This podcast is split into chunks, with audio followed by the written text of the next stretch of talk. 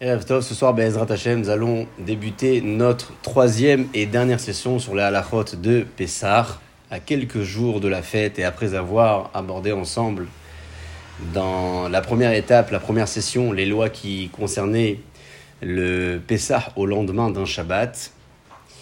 Et après avoir abordé également dans notre seconde, seconde session toutes les lois relatives aux produits ménagers, cosmétiques, euh, produits alimentaires en tout genre, avec ou sans Ashgacha. Ce soir, Bézant Hachem, je vous propose d'aborder ensemble, pour cette troisième étape, la soirée du CEDER, avec euh, son déroulé, différents commentaires, euh, les quantités à consommer, à ne pas dépasser en termes de temps ou en termes de poids, pour certains peut-être en termes de volume, comment la halacha aujourd'hui euh, définit ces quantités-là.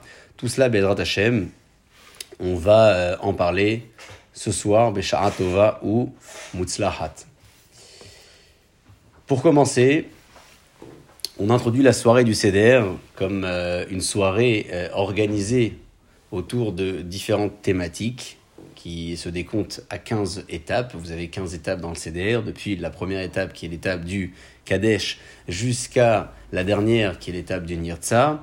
Pas à pas, nous allons avancer avec les différentes notions halachiques, différentes notions midrashiques, agadiques, euh, pour euh, Ezrat Hashem se préparer à passer un CDR de Pessah 5781 dans des conditions différentes des années précédentes, puisque l'idée c'est toujours de célébrer la fête avec une touche supplémentaire, avec un commentaire différent de celui de l'année passée, mais aussi avec un état d'esprit euh, différent. On espère qu'à travers ce limoud, à travers cette étude, on puisse atteindre nos objectifs. Commençons par le premier point, première étape du CDR, l'étape du Kadesh. Dans l'étape du Kadesh, nous allons commencer à réaliser nos mitzvot de la soirée du CDR. Vous savez que le soir du CDR, nous avons deux mitzvot d'ordre toranique et deux mitzvot d'ordre rabbinique lesquelles d'entre elles sont mideoraita, lesquelles sont uniquement banane? Celles qui sont mideoraita, ce sont la première, la consommation de la matzah, la deuxième, le devoir de raconter la sortie d'Égypte, et celles qui sont uniquement d'ordre rabbinique, ce sont la première, la consommation des quatre coupes de vin, et euh, la seconde, ce sont euh, les consommations de maror, et également Korer, hein, mais Maror particulièrement, qui est uniquement Midera Banane. Kadesh, première étape, c'est l'étape du Kidouche. À partir de la tombée de la nuit, on devra s'attabler, pas avant, pour commencer notre soirée du Seder avec notre première coupe de vin. La règle que j'évoque ici pour la première coupe est valable pour la deuxième, pour la troisième et pour la quatrième. On devra se munir d'un verre qui contient au minimum 8,6 centilitres et on le consommera idéalement dans, euh, dans sa totalité, euh, euh, voire sa majorité si on n'est pas en mesure de le terminer. Voilà pourquoi la halacha préconise d'avoir un verre qui ne soit pas de très très grande taille, puisqu'il est bon de consommer la majorité de son verre au-delà des 8,6 centilitres. Et donc si vous avez un verre qui contient 20 centilitres, vous serez amené à consommer euh, plus, de 10, euh, plus de 10 centilitres. Bezrat Hashem, euh, on aura un temps de parole à la fin du shiur pour les questions qui seront posées. Je vous invite, si besoin, à les garder pour la fin du shiur. Donc, le premier verre, autant que le deuxième, le troisième et le quatrième, on doit consommer 8,6 centilitres de vin rouge ou de jus de raisin rouge euh, idéalement, on peut faire une combinaison de vin blanc en mettant du rouge, de vin rouge avec du jus de raisin, de vin blanc avec du jus de raisin rouge. Bref, l'idée, c'est d'avoir un aperçu, enfin un visuel rouge et d'avoir euh, un jus de raisin ou un vin qui dépasse la quantité de 8,6 centilitres. Je bois tout le verre ou la majorité du verre, mais au minimum 8,6 centilitres si je suis en forme. Une personne qui est en difficulté, qui ne peut pas consommer 8,6 centilitres, ça correspond à quoi le 8,6 À un demi-verre en plastique environ. Quelqu'un qui n'est pas en mesure de consommer autant de vin ou autant de jus de raisin pourra se contenter de consommer la majorité de 8,6. La majorité de 8,6 pourrait être euh, aux alentours de 4,5 euh, centilitres. Pardon. On est donc euh, dans une belle majorité de 8,6 centilitres.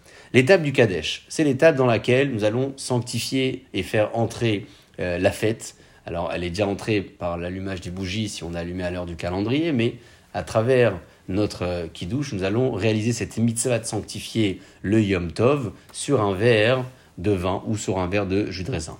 On dira, le Yanou, on pensera hein, à quitter l'ensemble des mitzvot, le premier soir comme le deuxième soir en dehors d'Eretz Israël. Cette bracha devra être dite dans le kiddush. Les arba kosot, les quatre coupes de vin, on doit les boire obligatoirement en étant accoudés. Accoudés, on veille à s'accouder donc légèrement côté gauche. Alors on dit bien légèrement, il n'est pas question de s'allonger.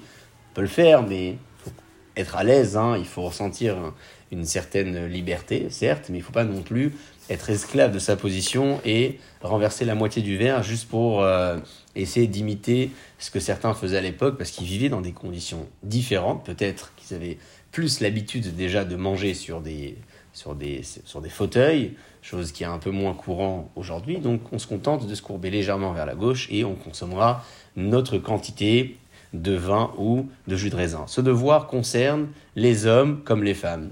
Pour les enfants qui ont atteint la majorité religieuse, à savoir 12 ans et un jour pour une fille, 13 ans et un jour pour un garçon, le devoir sera le même. Pour un enfant qui n'a pas atteint la majorité religieuse, ce sera uniquement un devoir d'initiation que les parents auront de euh, lui servir une petite quantité de vin, non, mais de jus de raisin dans chacune des quatre coupes de la soirée. Pourquoi les quatre kosot ont été institués Habituellement, lorsque vous vous posez la question, la réponse que vous entendez, euh, c'est euh, la correspondance qui est faite entre les quatre coupes et les quatre termes de la délivrance évoqués dans la paracha qui raconte l'histoire de Mitzrayim et de la libération, comment Akadosh Baruch a libéré le Ham Israël d'Égypte. Le cinquième, euh, le cinquième terme de délivrance est réservé à la délivrance finale lorsque le Mashiach viendra. Ce premier commentaire est un commentaire qui est très populaire, effectivement. Il euh, correspond parfaitement à l'état d'esprit du CDR, puisque on doit ressentir une certaine liberté ce soir-là. Je vous propose un commentaire rapporté par Rachid dans le traité de Psachim 108, disant que lorsque le, le, le, maître euh, panetier, le maître échanson se sont euh, confiés à Yosef, lorsqu'ils ont rêvé dans la prison, Yosef leur a donc traduit les rêves. Il y en a un des deux qui a récupéré son poste et le second a été pendu. Dans le rêve de celui qui a, retrouvé sa place, le terme de cos paro, le ver de paro, a été mentionné à trois reprises. Le, le fait que cet homme ait voulu tant servir à nouveau le roi a permis à Yosef de, de traduire son rêve comme un rêve de retour, comme le rêve qui euh, euh, était annonciateur d'une libération prochaine, chose qui s'est réellement passée, puisque cet homme-là va récupérer son poste et va retrouver sa fonction première. Trois fois le terme cos par eau, vers de paro a été mentionné. Ça correspond aux trois vers de la soirée du CDR. Et le quatrième, c'est quoi? Et le quatrième, c'est le cos du kidouche de Birkat Amazon, pardon, c'est le cos que l'on va servir au moment du zimoun et non pas du kidouche, je rectifie. Ça, fait donc quatre vers pour le soir du Seder selon ce second commentaire. Il a voulu retrouver sa place, il a voulu tant servir son, son maître, son roi, comme il l'a été euh, avant d'aller en prison, et il a, euh, à travers cette euh, interprétation, retrouvé finalement sa place. C'est ce que nous aussi, nous espérons le soir du Seder, en consommant ces quatre verres de vin, les trois plus le verre du Zimoun, selon ce commentaire-là, retrouver notre place auprès d'Akadosh Borou et euh, espérer avoir à travers cela une libération, une rédemption euh, prochaine, Bezrat Hashem. Dans le Kiddush, cette année particulièrement, nous avons un devoir de rajouter la mention de la Havdalah. Il est vrai que l'on passe d'une Kedusha forte à une Kedusha moindre, le Shabbat étant plus élevé en termes de sainteté que le Yom Tov, euh, on devra néanmoins ajouter une mention de Havdalah dans la, dans la phase du Kiddush que vous trouverez dans euh, tous les Marzurim euh, aujourd'hui sans, sans aucun problème. Une fois que le Kiddush est passé, une fois que l'on a commencé la soirée du Seder, on entre dans le vif du sujet, on va devoir se laver les mains sans bracha. Mais pourquoi? Vous savez que lorsque l'on consomme un aliment qui est mouillé par l'un des sept liquides, qui euh, se présente sous l'acronyme de Yad Shachat Dam, Yad Shachaddam, donc ça fait référence pour vous donner les grandes lignes aux liquides qui sont le vin, le miel, l'huile, le lait, la rosée, euh, le sang. Euh, c'est un cas qui est particulier, sang de poisson par exemple, qui n'est pas interdit à la consommation. Et enfin, l'eau.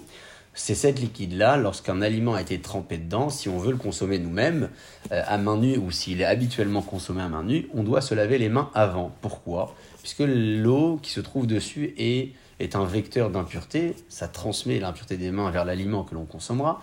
On se lave donc les mains sans bracha. Un keli, un verre, on verse un bon révite de chaque côté et puis on s'attable pour consommer. Euh, ce que l'on va consommer ensuite, juste après, c'est le carpas c'est assez étonnant de remarquer que notre soirée du CDR commence par le Kadesh et se poursuit par le Ruhatz. On aurait pensé tout naturellement d'abord se purifier, dans la, symbolique, hein, je parle. D'abord, c'est ce Ruhatz, se laver, se purifier. Et une fois qu'on est pur, alors on peut monter en niveau et Kadesh, on se sanctifie. Pourquoi ça, a été cité euh, dans cet ordre? Le Avnenezer explique que l'ordre du CDR a été établi euh, en rappel de la sortie d'Égypte, bien entendu, mais surtout euh, en rappel euh, à l'état du peuple d'Israël au moment où il a été libéré d'Égypte. Le Ham Israël n'était pas préparé à cette libération-là. Il s'était carrément enfoncé dans 49 degrés de Touma, d'impureté. Akadosh Borou les a presque sanctifiés, il les a projetés vers un niveau supérieur en les libérant d'Égypte. Ce n'est qu'après que, au Hatz, qu'ils ont été purifiés lorsqu'ils ont traversé euh, le ont traversé le désert, mais lorsqu'ils ont traversé la mer, qu'ils ont reçu la Torah par la suite. Nous aussi, nous allons réaliser dans cet ordre-là le Kadesh et l'Ohatz, monter de niveau, accéder à la sainteté la plus haute avant même d'avoir euh, eu la possibilité de nous purifier. Le Karpas, la troisième étape du CDR, c'est la consommation de euh, qui est un bout de céleri habituellement que l'on va tremper dans de l'eau salée. Ça rappelle l'amertume, certes, on la consomme donc sans être accoudé, bien entendu, puisque euh, c'est de l'amertume, on n'est pas dans un sentiment de liberté. Mais pourquoi le carpas? Pourquoi consommer euh, un morceau de céleri? Est-ce que ça correspond à la mitzvah du maror? Et si oui, pourquoi à deux reprises? Le carpas, c'est ce qui permet d'éveiller les enfants pour euh, la première explication. Les enfants se posent la question du pourquoi on mange euh, du céleri ou une salade trempée dans du sel avant d'avoir mangé le repas. Or, vous le savez, la, question que les enfants euh, vont poser à leurs parents permettra aux parents de réaliser une mitzvah de la Torah en leur répondant, en leur racontant la sortie d'Égypte. Je l'ai dit dans l'introduction, le devoir de raconter la sortie d'Égypte est un devoir d'ordre toranique. Donc, lorsque les enfants vont poser les questions, les parents pourront accéder à cette mitzvah-là. Il est donc important de créer des occasions, de créer, d'éveiller la curiosité des enfants pour que les parents puissent répondre et réaliser une mitzvah. C'est la première explication à la mitzvah du Karpas. Pour la seconde, je vous propose quelque chose de, euh, euh, moins célèbre, euh, moins connu.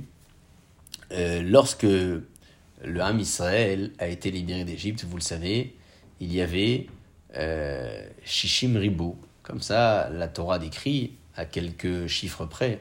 On est dans les 603 550, mais on parle de Shishim Ribo. C'est quoi Ribo dans la Torah? Ribo, c'est 10 000. Il y avait 70 000, pas 70 Shivaim, 60 10 000, c'est-à-dire 60 fois 10 000.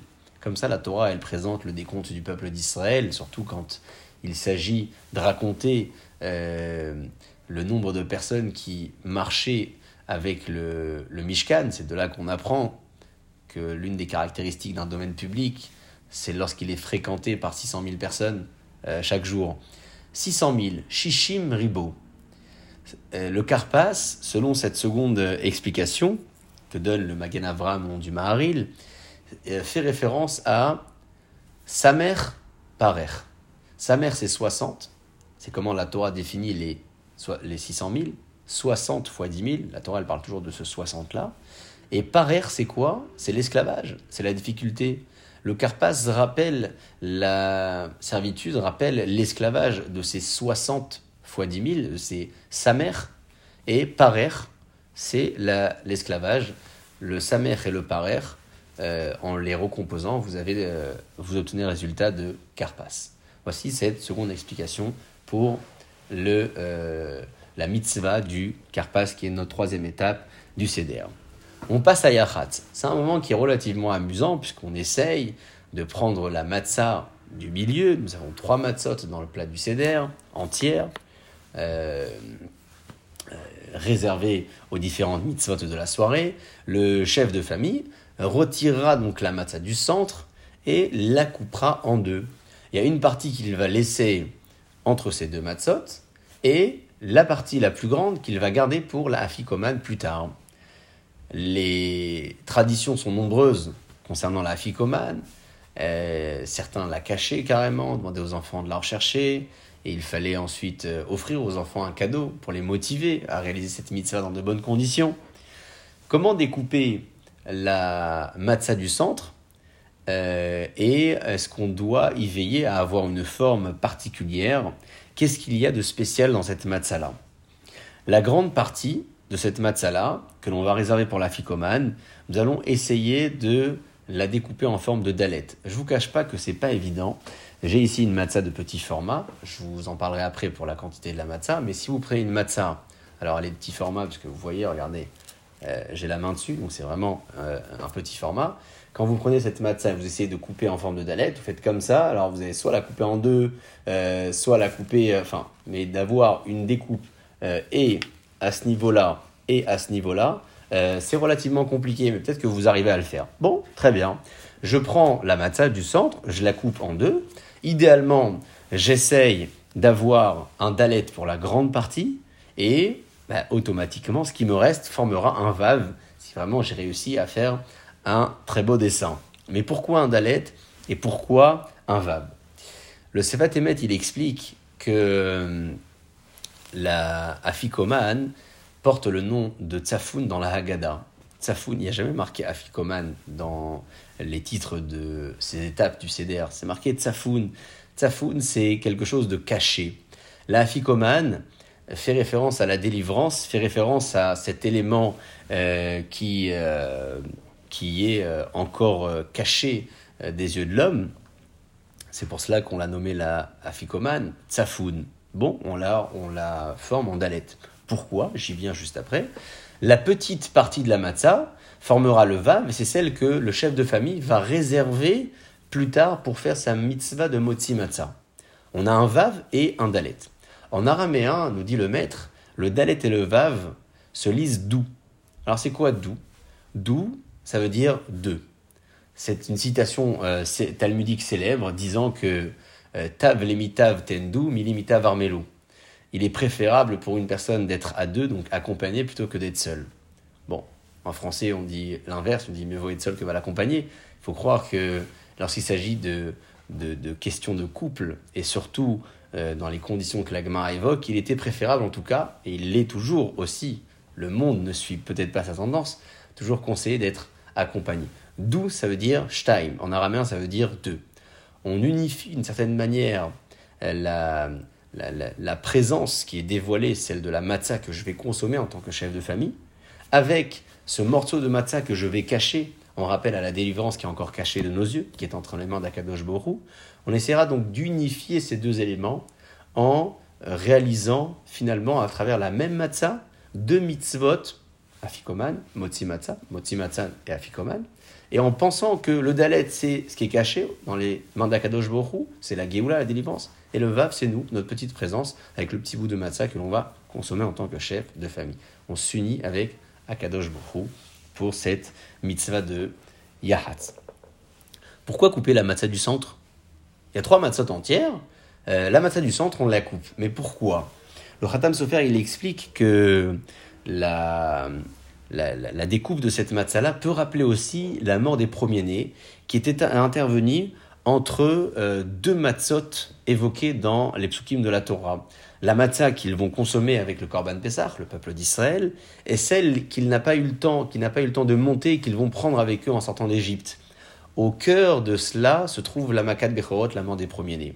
On rappelle nous aussi, en cassant cette matzah du centre, qui a eu un élément au cœur de nos matzot entières, au cœur de nos matzot dans la Torah, un élément euh, de, déchirure, un élément de cassure, mais finalement qui a permis euh, au peuple d'Israël d'être protégés eux-mêmes et d'être libérés par la suite, puisque Paro était premier-né, il a eu très peur. D'ailleurs, grâce à cette Makala, euh, qui a été le coup de grâce, après qu'Akadosh Borou avait éduqué le peuple d'Israël, comme le dit le Ravirge brillamment, dans les neuf plaies précédentes, la Makat Bechorot, c'était le coup de grâce. C'est comme cela que le peuple d'Israël a été libéré par la suite. Quatrième étape se termine, on passe à la cinquième.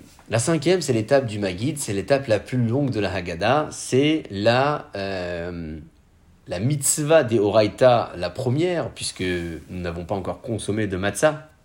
On réalise d'abord et avant de consommer de la matzah, le devoir de raconter la sortie d'Égypte. Magid. On raconte la sortie d'Égypte euh, dans un langage qui nous est familier. On lit dans la Haggadah, mais on peut traduire. Traduire en français, on peut traduire euh, en anglais, traduire en, en, différentes langues qui nous sont familières. Le principe est de comprendre et d'approfondir, d'expliquer, de transmettre à nos enfants. Donc euh, la formalité du, du, texte, elle est importante, mais il faut penser à ceux qui ne saisissent pas le sens, ceux qui ne saisissent pas la traduction, d'où l'habitude de se procurer d'une Haggadah traduite en français ou dans d'autres langues, si vous le préférez. La mitzvah deoraita, la première du CDR, on l'engage ici dans l'étape du Magid qui est notre cinquième étape. Vous avez dans ce Magid-là énormément d'étapes qui y sont évoquées. J'aimerais tant vous raconter des midrashim et des commentaires sur la multitude de passages qui composent notre Haggadah. J'ai sélectionné, par manque de temps, euh, surtout puisqu'on ne peut pas passer euh, quelques heures ensemble, et je suis sûr que euh, ça vous permettra chacun et chacune euh, de votre côté d'approfondir pour retrouver des commentaires sur les autres passages que je n'aurais pas évoqués. Donc j'ai fait une petite sélection des passages les plus populaires, ceux que l'on connaît plus souvent que d'autres, ceux que nos enfants connaissent même par cœur à travers les chansons, pour les découvrir sous un autre angle, d'un autre, d'un autre œil, avec peut-être des commentaires différents ou pas, parce que je ne sais pas quels sont les commentaires que vous aurez déjà abordés dans le passé les concernant. Le premier passage que j'ai sélectionné, c'est le passage du Manishtana. Manishtana, cette phrase, euh, cette chanson plutôt extraordinaire, qui est sans doute l'une des plus populaires de notre Haggadah, qui est euh, tirée donc de la quatrième Mishnah du dixième chapitre du traité de Psachim.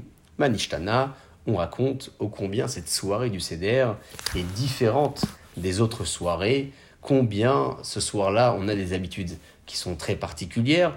Parmi les phrases qui y sont citées, alors on parle de la matzah, que l'on consomme et non pas du chametz, euh, on parle aussi de euh, cette euh, obligation de tremper à deux reprises une salade, alors que dans les autres soirs de l'année, on le fait peut-être ou pas, mais il n'y a pas de devoir, il n'y a pas d'obligation, on ne le fait pas. Ces deux étapes dans lesquelles on trempe, ce sont la première, qui a déjà été évoquée, l'étape du carpas, on trempe dans de l'eau salée, ça rappelle les larmes du peuple d'Israël. La seconde, ce sera l'étape du, euh, du maror. Euh, vous le savez qu'on va y mettre également du haroset un petit peu plus tard, puisque ça rappelle la boue avec laquelle le peuple d'Israël a dû travailler pour construire en Égypte les pyramides ou pas les pyramides. Vous savez, vous avez différentes lectures concernant ces constructions-là. Le peuple d'Israël a euh, euh, donc fait usage de cette matière-là, on se rappelle euh, en consommant donc le haroset de ce qu'ils ont vécu. On dit donc dans le Manishtana que ce soir-là, on va tremper à deux reprises, chose que l'on ne fait pas dans le reste de l'année. Lorsque l'on trempe à ces deux reprises, à titre de devoir bien sûr, puisque c'est une obligation, on va se rappeler de deux éléments extrêmement marquants dans l'histoire du peuple d'Israël, où il y a eu aussi euh, une, étape de trempage, c'est-à-dire qu'un élément a été trempé dans un autre, et ces étapes-là euh, ont marqué donc l'histoire du Ham Israël. On va s'en rappeler ce soir du Seder en trempant nos aliments à deux reprises. De quel euh, épisode je parle? De quelle histoire À quelle histoire je fais référence?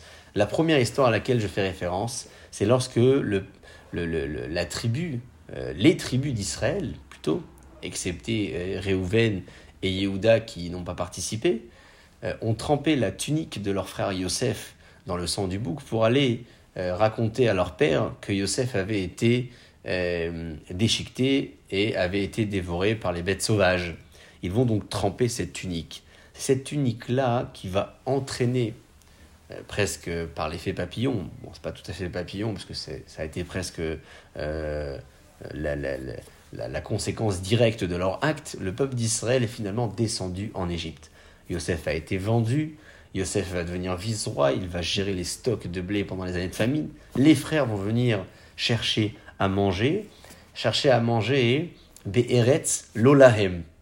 On va le dire plus tard dans la Haggadah. Ils vont venir chercher à manger dans une terre qui n'est pas Lolahem, qui n'est pas à eux. Mais on le savait, ça, que la terre n'était pas à eux. Le maître de la Haggadah fait référence plutôt aux Égyptiens qui n'étaient pas sur leur terre. Parce que lorsque Yosef avait vendu le blé, euh, il était arrivé euh, euh, le, moment où les Égyptiens n'avaient plus de quoi payer. Ils ont dû donc vendre leur terrain à Yosef pour venir se nourrir. Ce qui veut dire que les Bnei Israël ont été asservis dans une terre qui n'appartenait même pas à leur oppresseur. C'est ce que dit le maître de la Gada. Eretz Lolahem, dans une terre qui n'appartenait même pas à leur oppresseur. Pour revenir donc à nos deux étapes où on trempe quelque chose dans le soir du Seder. La première fait référence à la tunique de Yosef qui a été trempée dans le sang et qui a entraîné la descente euh, du peuple d'Israël en Égypte. Et la seconde, vous savez, c'est cette petite herbe que le peuple d'Israël a dû tremper dans, dans, le sang du Corban Pessar. Une, une, étape cruciale pour réaliser une étape cruciale pour réaliser euh, le Corban dans de bonnes conditions. Euh, chose qu'ils ont faite avant d'être libérés, c'est-à-dire c'était dans la phase de la libération. On va donc nous aussi tremper à deux reprises dans le soir du Seder, une en rappel à ce qui a fait descendre le peuple d'Israël en Égypte, dans l'esclavage, et la seconde en rappel à ce qui leur a permis de sortir, ou du moins l'étape qu'ils ont euh, dû passer avant de sortir d'Égypte. Pour le deuxième passage que j'ai sélectionné, dans la Haggadah, dans l'étape du Magin, je vous propose de parler de Avadim Aïnou. Avadim Aïnou, les Paro, Bemitzraïm, nous étions esclaves en Égypte de Paro, puis on remercie Akadosh Borou qui nous a libérés. Peut-être que on aurait été libérés par la force des choses, mais on aurait été encore esclaves euh, psychologiquement, moralement. Hachem a libéré le peuple d'Israël que nous sommes d'Égypte. On en est reconnaissant, on remercie Akadosh Borou. Je saisis l'occasion pour vous rappeler quelques dates. Euh, les dates euh, les plus euh, marquantes dans l'esclavage que traverse le peuple d'Israël notamment. On parle dans un premier temps de la descente du peuple d'Israël en Égypte qui se passe dans l'année 2000.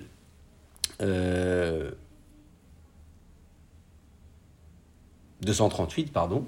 Le peuple d'Israël donc descend en Égypte et ils vont s'installer là-bas 94 ans, s'installer passer ensuite 30 années d'esclavage et plus tard 86 années de, euh, de c'est-à-dire d'oppression. Ils vont rester 210 ans en Égypte. Il n'y a pas eu d'esclavage et d'oppression pendant 210 ans. Ils vont être en Égypte pendant 210 ans. Mais l'esclavage purement, c'est 30 ans, et l'oppression, c'est-à-dire la force des choses, euh, de, rabaisser le peuple d'Israël euh, de, de, l'État qu'il occupait. Ça, ça a duré 86 ans, donc on a un total de 210 ans. Ils vont euh, être libérés au bout de 210 ans. Ils vont euh, sortir d'Égypte et marcher pendant quelques jours jusqu'au jusqu'à l'instant où ils vont traverser la mer, parce qu'Akadosh Borou va ouvrir la mer, et vous connaissez la suite, les Égyptiens vont les poursuivre. D'ailleurs, avant que les Égyptiens ne tombent dans les eaux, vous savez qu'il y avait quelques Égyptiens qui ont accompagné le peuple d'Israël pour être sûr qu'ils allaient revenir chez Paro dans les trois jours. Ces Égyptiens-là ont été abattus dans le désert hein, avant que le Ham Israël n'arrive en avant que le Ham Israël n'arrive en devant euh, devant la mer.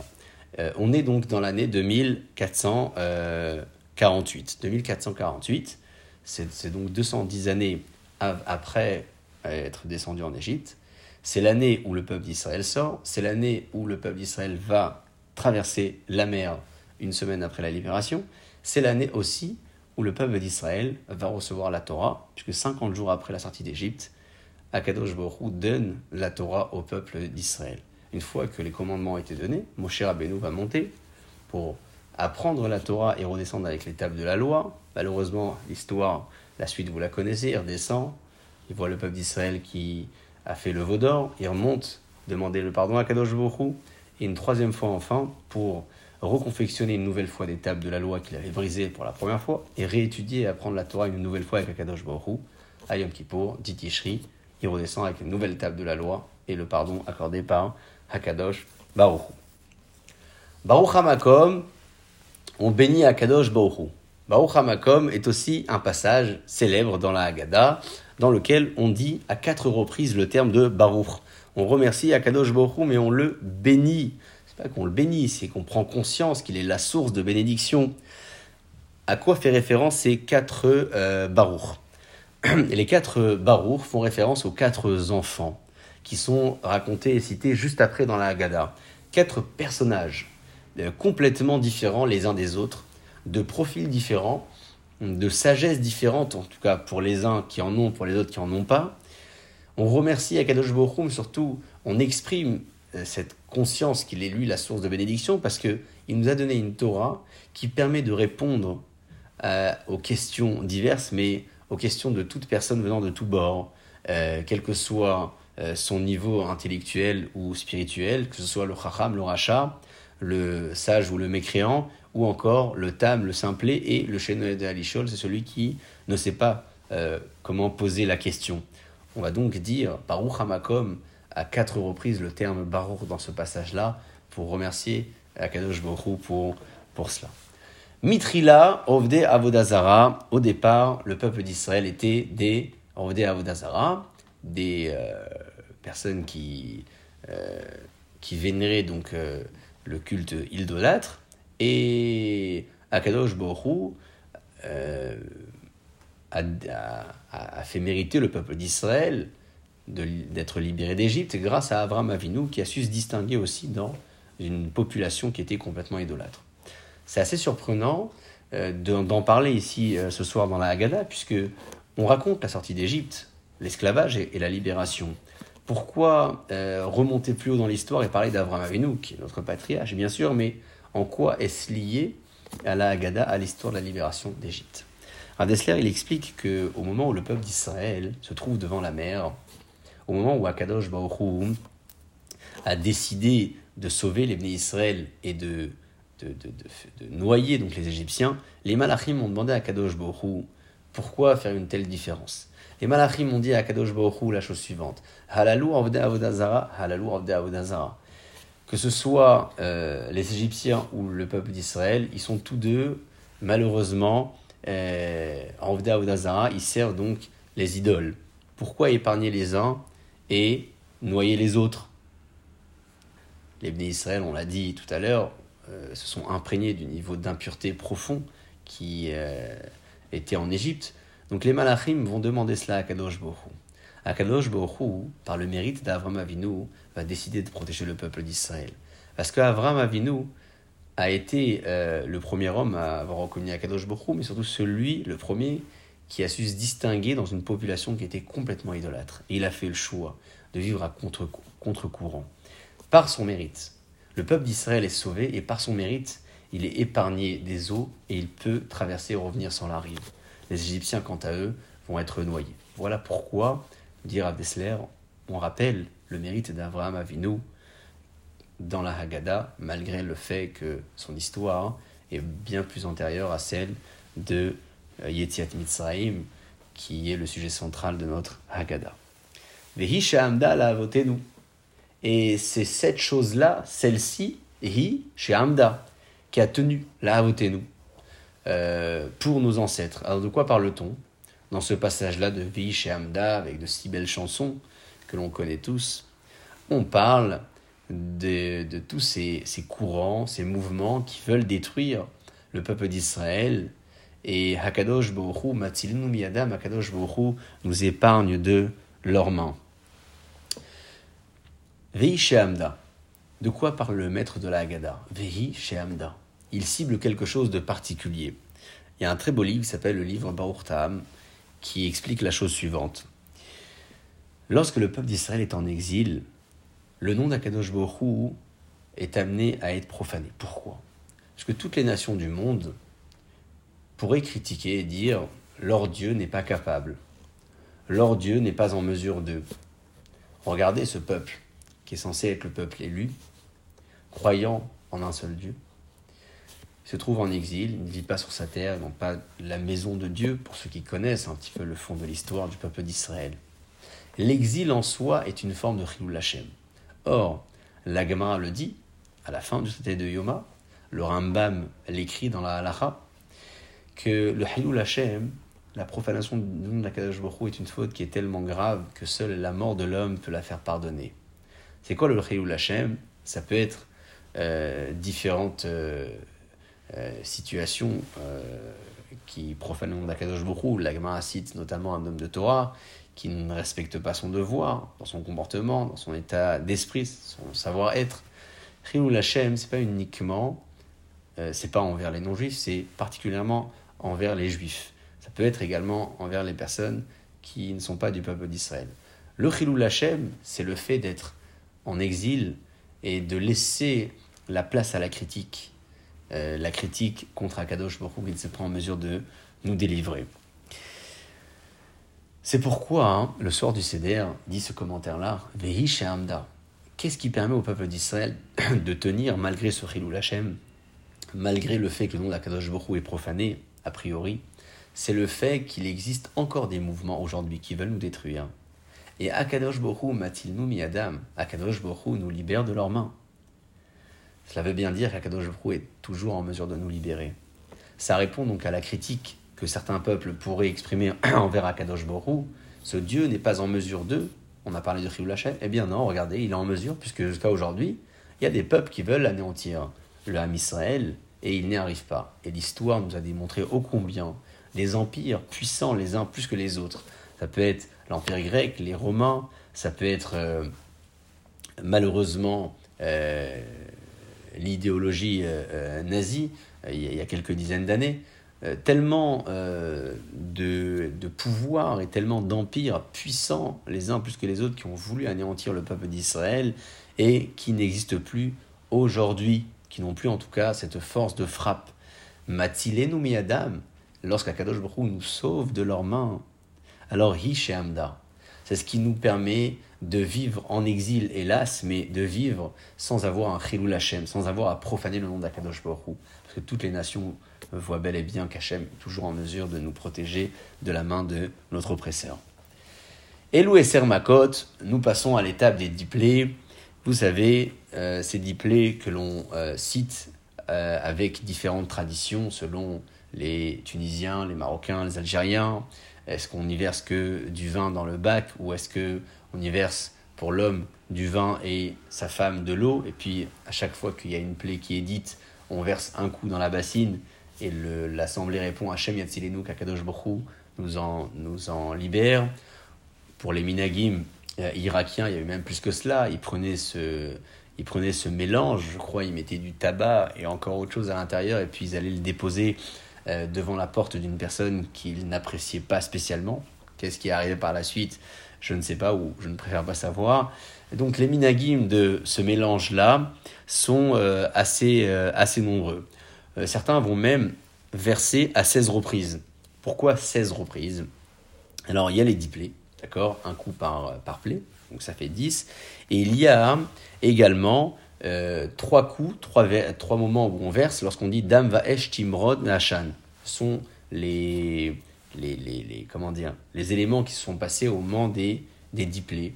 Euh, on arrive donc à 13. Et enfin, encore trois reprises lorsqu'on dit l'acronyme de Detzar Adash Be'achav. Detzar Adash Be'achav, ce sont les simanim, les signes acronymes que Rav dans la Gada, nous a, euh, nous a demandé de dire le soir du Seder. Hayanoten Baem Simanim. Il donnait des simanim. Donc, on verse, nous, à 16 reprises selon cette tradition-là, 10 pour les diplés, Dam, Sfardel, etc. Encore 3 pour euh, Dam Vaesh Timrod Ve'ashan. Et enfin, encore trois pour les trois acronymes d'Etzar, Adash, Ve'achav, qui sont les l'acronyme des diplés. 16 euh, fois où on verse. Ce n'est pas une obligation, encore une fois, c'est une tradition. Euh, beaucoup se contentent de verser dix fois de l'eau, du vin, et l'assemblée répond Hachem Yatzilnu, que Dieu nous en préserve? Mais pourquoi Ravi Houda a donné ce, ces simanim-là Pourquoi ne pas avoir dit Dan, Svardea, Kinim, etc.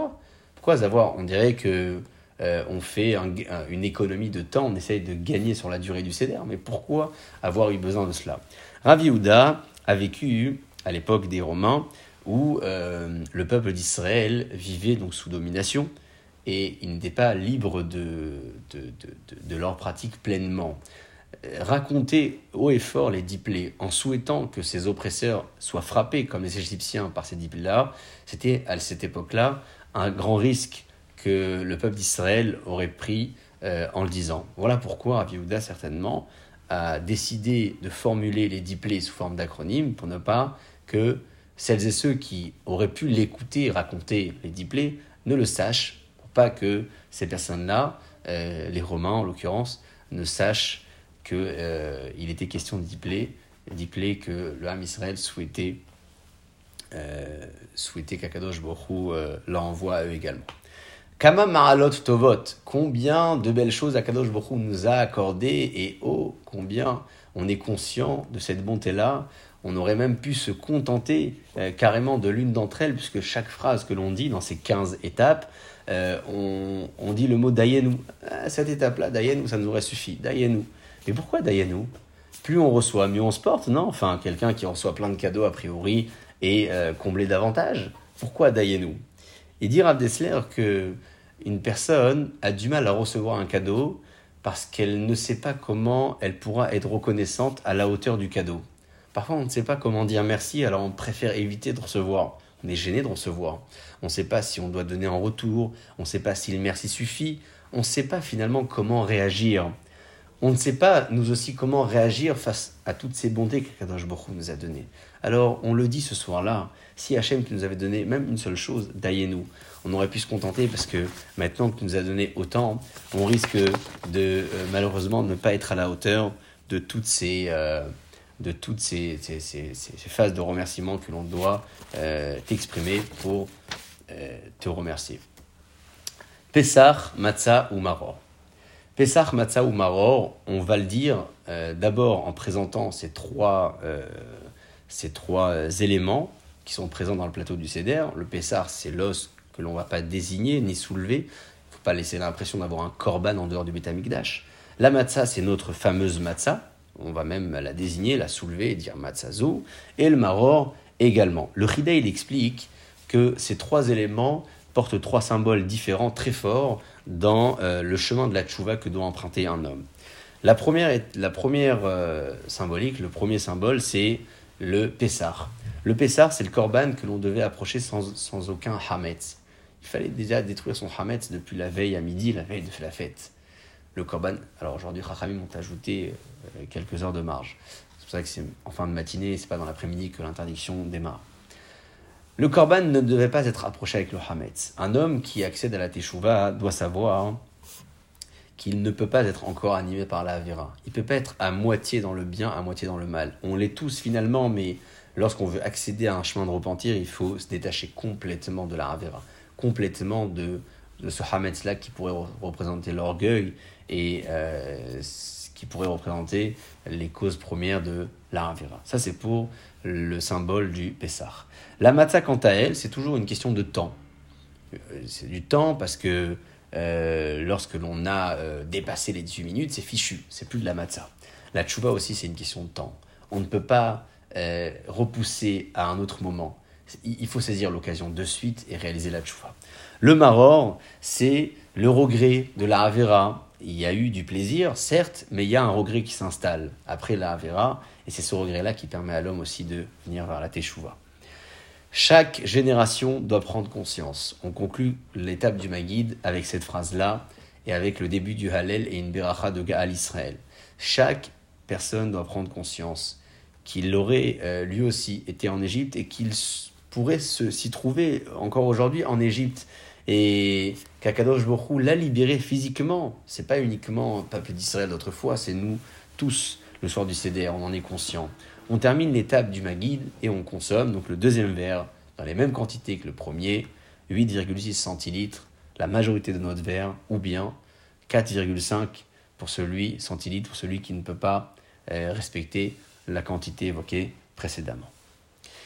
On passe à l'étape, et là euh, on a fait quasiment la majorité du CDR, mais on va bientôt arriver à euh, l'étape des quantités, du temps de consommation de matzah, maror et, et autres.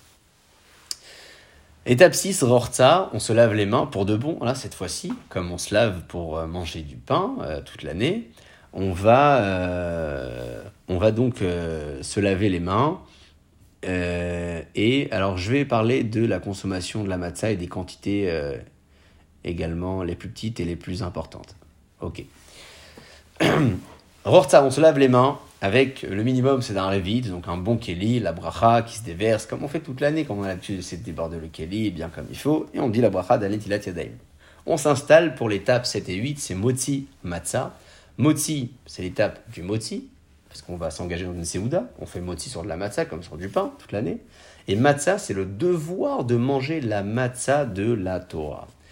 Qu'est-ce qui se passe dans la consommation de la matzah Je vous propose d'abord de parler du moti.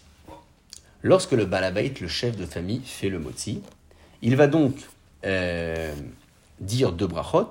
La première, c'est la bracha de moti lechem la bracha de l'aliment. Et la deuxième bracha, c'est la bracha de la mitzvah, à l'achilat matzah. Qu'est-ce qu'il fait, lui? Lorsqu'il fait cette bracha, il a trois matzot dans les mains. Il a la matzah du haut, la matzah du milieu coupée, rappelez-vous, et celle du bas qui est entière. Il dit les deux brachot, et il laisse glisser sur le plateau celle du bas, et il lui reste dans les mains que la matzah coupée et la matzah entière. Et il doit, lui, chef de famille, consommer deux fois le kazaït, une fois parce qu'il a fait moti, et toute l'année, quand il fait moti, pour acquitter le, peuple qu'il a devant lui, il mange un kazaït. Donc ça, c'est une première quantité de kazaït. Et enfin, une deuxième quantité de kazaït, c'est euh, celle qui correspond à la mitzvah de la matzah. Comprenez qu'il y a deux mitzvot. Il y a le moti, habituel, et la matzah, qui est mitzvah de la Torah. Les avis euh, divergent sur euh, la matzah à choisir pour la mitzvah. Est-ce que c'est celle du milieu cassé qui est pour la matzah et celle entière pour le moti, ou l'inverse. Donc, ce chef de famille va prendre un bout de la matzah du haut, un bout de la matzah du milieu et manger ces deux kazaïtes ensemble. Mais c'est quoi un kazaït Ça correspond à quoi exactement? Les shiurim que je vous donne ce soir sont des shiurim très précis, en poids et non pas en volume. La plupart des décisionnaires séfarades ont fait correspondre la, fait correspondre je vous écoute juste après, euh, la, la, quantité donc à, consommer en poids et non pas en volume. Ça donne quoi un kazaït? Le kazaït de matzah que l'on doit consommer. C'est un kazaït qui pèse 27 grammes. Le 27 grammes, c'est la matzah que j'ai entre les mains. C'est une matzah de petit format. Regardez, j'ai mis la main dessus tout à l'heure. Si vous avez les matzot de grand format, standard, euh, dites-vous que la moyenne de ces matzot-là, je ne sais pas toutes pesées, mais elles sont entre 80 et 90 grammes. Grosso modo, ça vous fait un tiers de matzah pour un kazaït. En combien de temps je consomme? Idéalement en 4 minutes. J'ai des difficultés, une personne âgée, malade, fragile, pour aller jusqu'à 7 minutes. 27 grammes, c'est la quantité du kazaït que je vais devoir respecter au moins pour le premier devoir de la soirée dans la consommation de matzah qui est le seul devoir mideoraita dans la consommation. On va manger plein de matzah après, mais c'est pas minatora. Ce que je mange là maintenant en entrant dans le CDR euh, euh, de Motzi Matzah, c'est une mitzvah de la Torah que je fais. Alors le chef de famille, il va manger deux fois 27 grammes, ça fait charger. Et, et les autres convives vont consommer 27 grammes, un seul kazaït. On prépare avant la fête pas pendant Shabbat cette année, hein, c'est à source et à Chana. On peut préparer vendredi après-midi si on veut, ou le soir même si on le souhaite, hein, approximativement, comme je vous ai dit, un tiers de matzah, 27 grammes, et on fait des sachets euh, par personne. C'est l'étape du moti matzah, je répète, 27 grammes un kazaït pour la mitzvah de la Torah, un seul par personne et deux pour le chef de famille, en l'espace de 4 minutes idéalement par 27 grammes, ou jusqu'à 7 pour les avis indulgents dans des cas où la personne ne peut pas consommer en 4 minutes. Motzi matzah. Ne soyez pas étonnés de la quantité que je vous ai donnée. Je vous en parlerai après également d'une quantité inférieure à celle-ci pour les mitzvot qui vont arriver juste après et qui ne sont pas minator. Motzi matzah, on a fait la mitzvah de la Torah. On a commencé à manger de la matzah.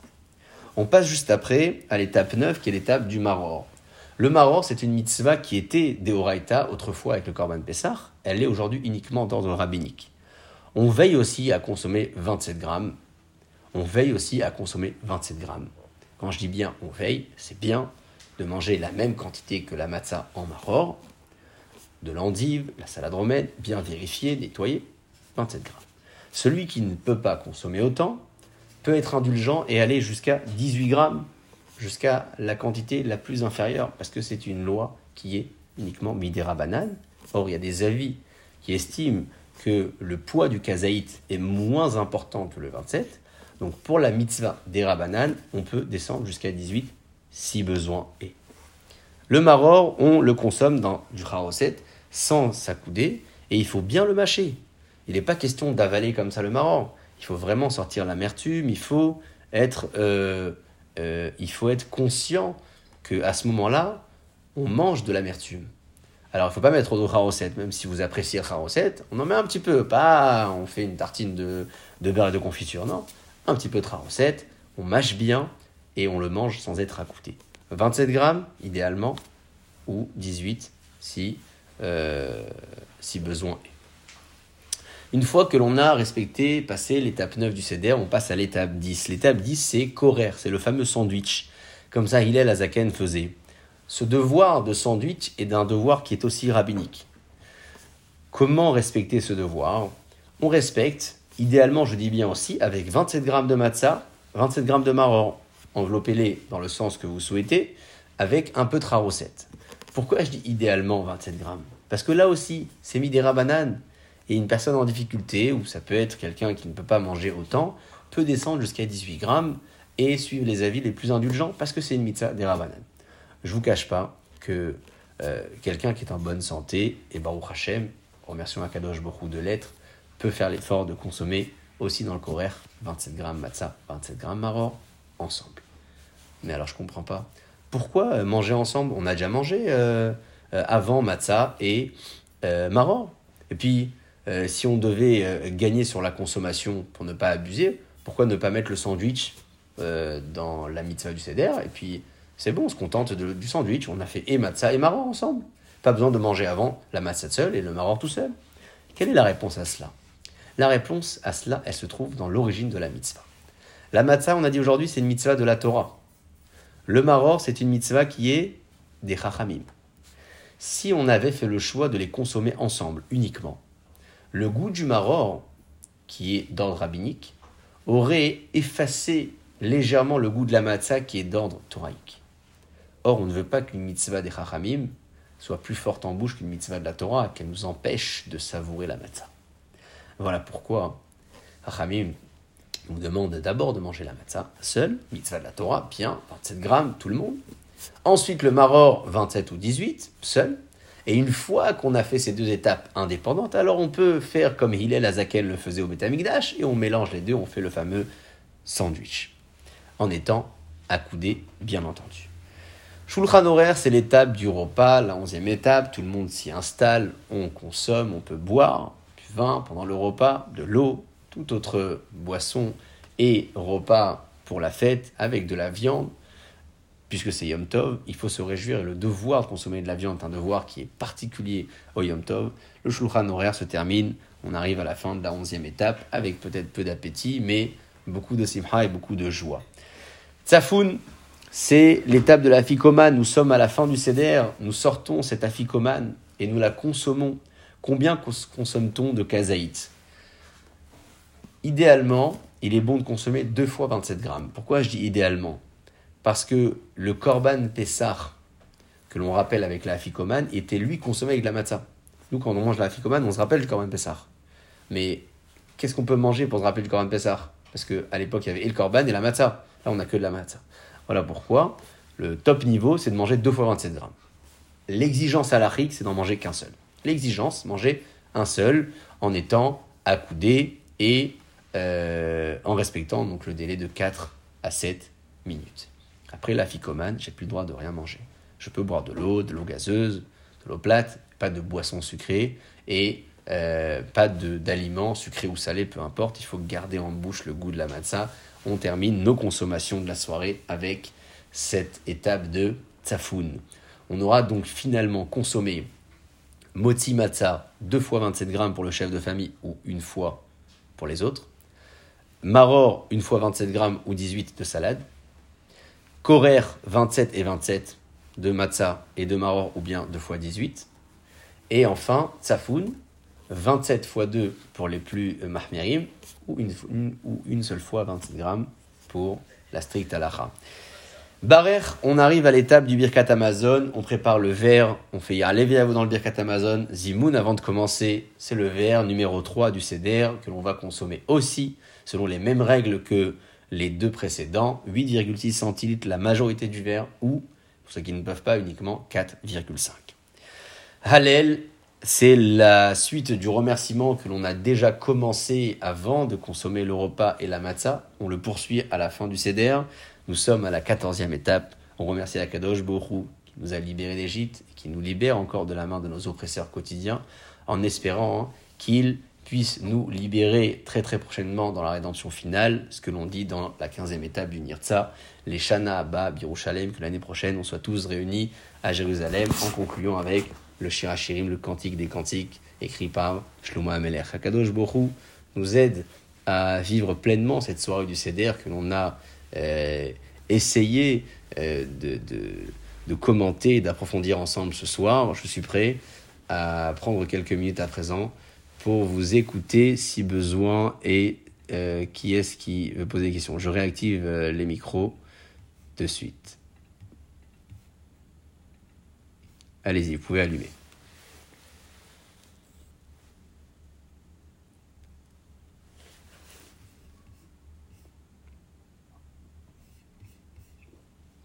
Oui.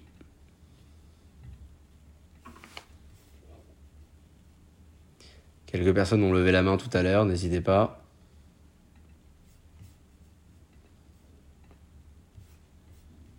Bon. Eh bien, visiblement, tout se passe bien. j'ai une question. Oui. Alors, bonsoir, dites-moi. Je laisse parler le monsieur. Alors, qui est-ce qui a voulu poser une question? Allez-y, allez-y, je vous en prie. Allez-y, madame, allez-y. Oui, Cohen. Alors, juste, vous avez, au tout début, quand vous étiez en train d'expliquer euh, sur ma guide, vous avez peut-être un petit peu vite, j'ai pas bien compris.